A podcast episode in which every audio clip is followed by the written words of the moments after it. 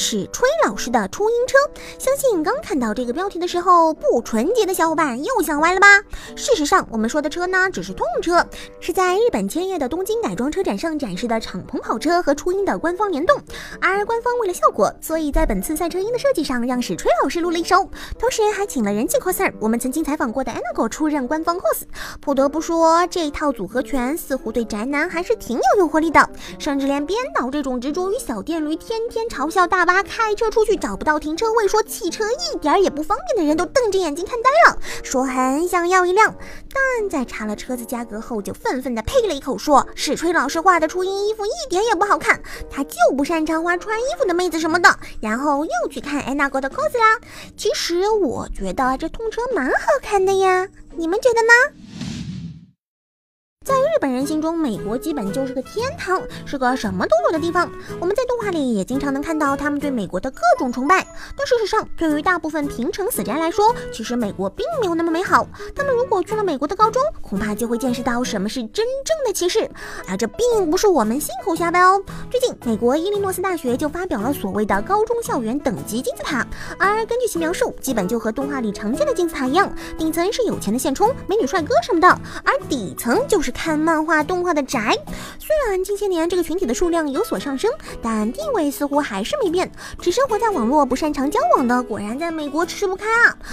不，不过仔细想想，好像也并不只是美国是这样，其实全世界都一样吧。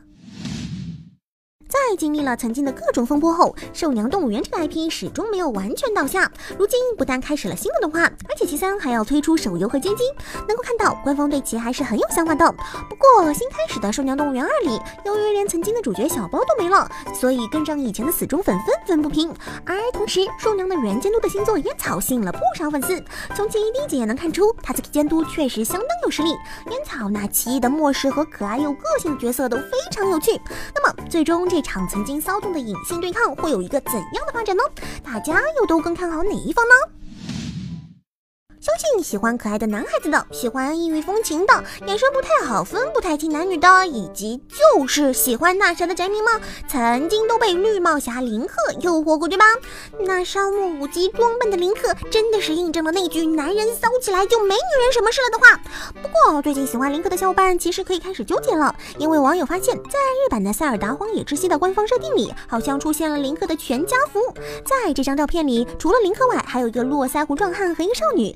这很可能就是他的老爹和妹妹，证明因为林克很适合女装，他的妹妹会更适合女装，所以林克的妹妹可能比林克更好看。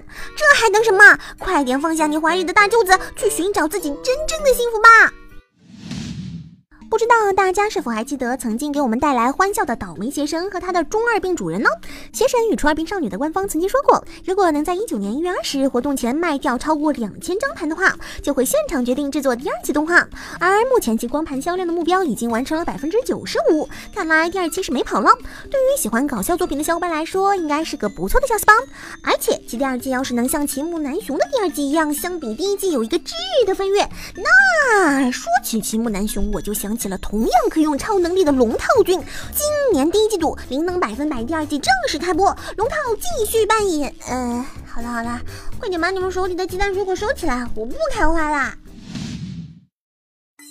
本期的诚信资讯差不多就是这些内容了，喜欢节目的小伙伴还望不要吝啬手里的支持哦。那么我们明天再见，拜拜。